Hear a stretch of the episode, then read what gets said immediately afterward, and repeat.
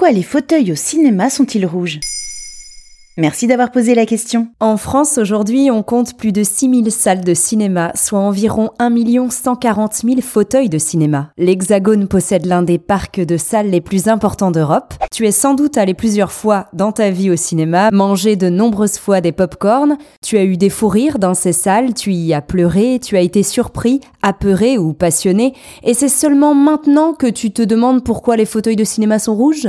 Dans cet épisode, je vais enfin te donner la réponse. D'où vient la couleur rouge des fauteuils? Elle vient du théâtre. Le 7e art et le théâtre ont toujours été intimement liés puisqu'avant la naissance du cinéma en 1895, existait seulement le théâtre. Avant la Révolution française, les couleurs prédominantes d'un théâtre en France étaient d'ailleurs les couleurs royales, à savoir le blanc et le bleu. Mais une fois l'ancien régime aboli, les théâtres optent pour la couleur rouge. Je vais t'expliquer ensuite pourquoi. Le cinéma arrive en 1895, mais il n'existe à l'époque pas de salle destinée à la projection des films. Dans la hâte et au vu du succès de ce nouveau divertissement, de vieux théâtres sont réaménagés en cinéma, comme par exemple l'Eden Théâtre à la Ciotat, dans les Bouches-du-Rhône, pour accueillir un public de plus en plus nombreux. Et aujourd'hui, on a conservé cette tradition. Mais alors, pourquoi le rouge? Il y a plusieurs raisons. La première, c'est que le rouge carmin est la couleur de l'opulence, de l'ardeur et de la passion, et l'objectif du théâtre était de faire ressortir les émotions chez les spectateurs. Cette couleur intense convient à un moment intime et fort. Ensuite,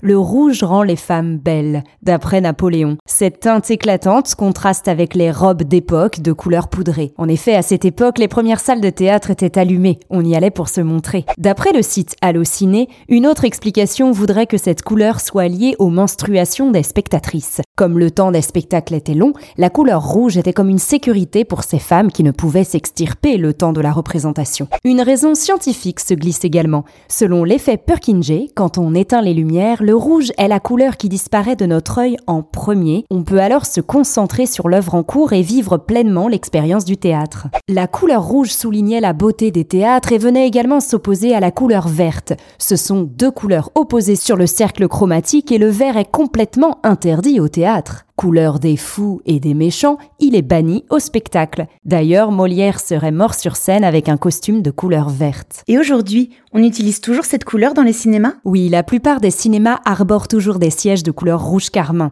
À noter, si tu veux voir le plus grand nombre de sièges dans une salle de cinéma, rends-toi au Kinépolis de l'Homme dans le Nord. Les 23 salles comptent au total 7286 fauteuils. C'est le plus grand complexe de France. Le plus petit cinéma comporte 50 sièges et est situé en Seine-et-Marne. Tu trouveras toujours du velours sur les sièges de cinéma, car cette matière absorbe le bruit, dure longtemps et est particulièrement chic. Mais on voit aussi quelques évolutions dans les salles ces derniers temps. Fauteuil en cuir en position allongée, fauteuil duo, pouf, mais la valeur sûre du fauteuil de cinéma rouge carmin en velours perdure, le signe d'une tradition très bien installée.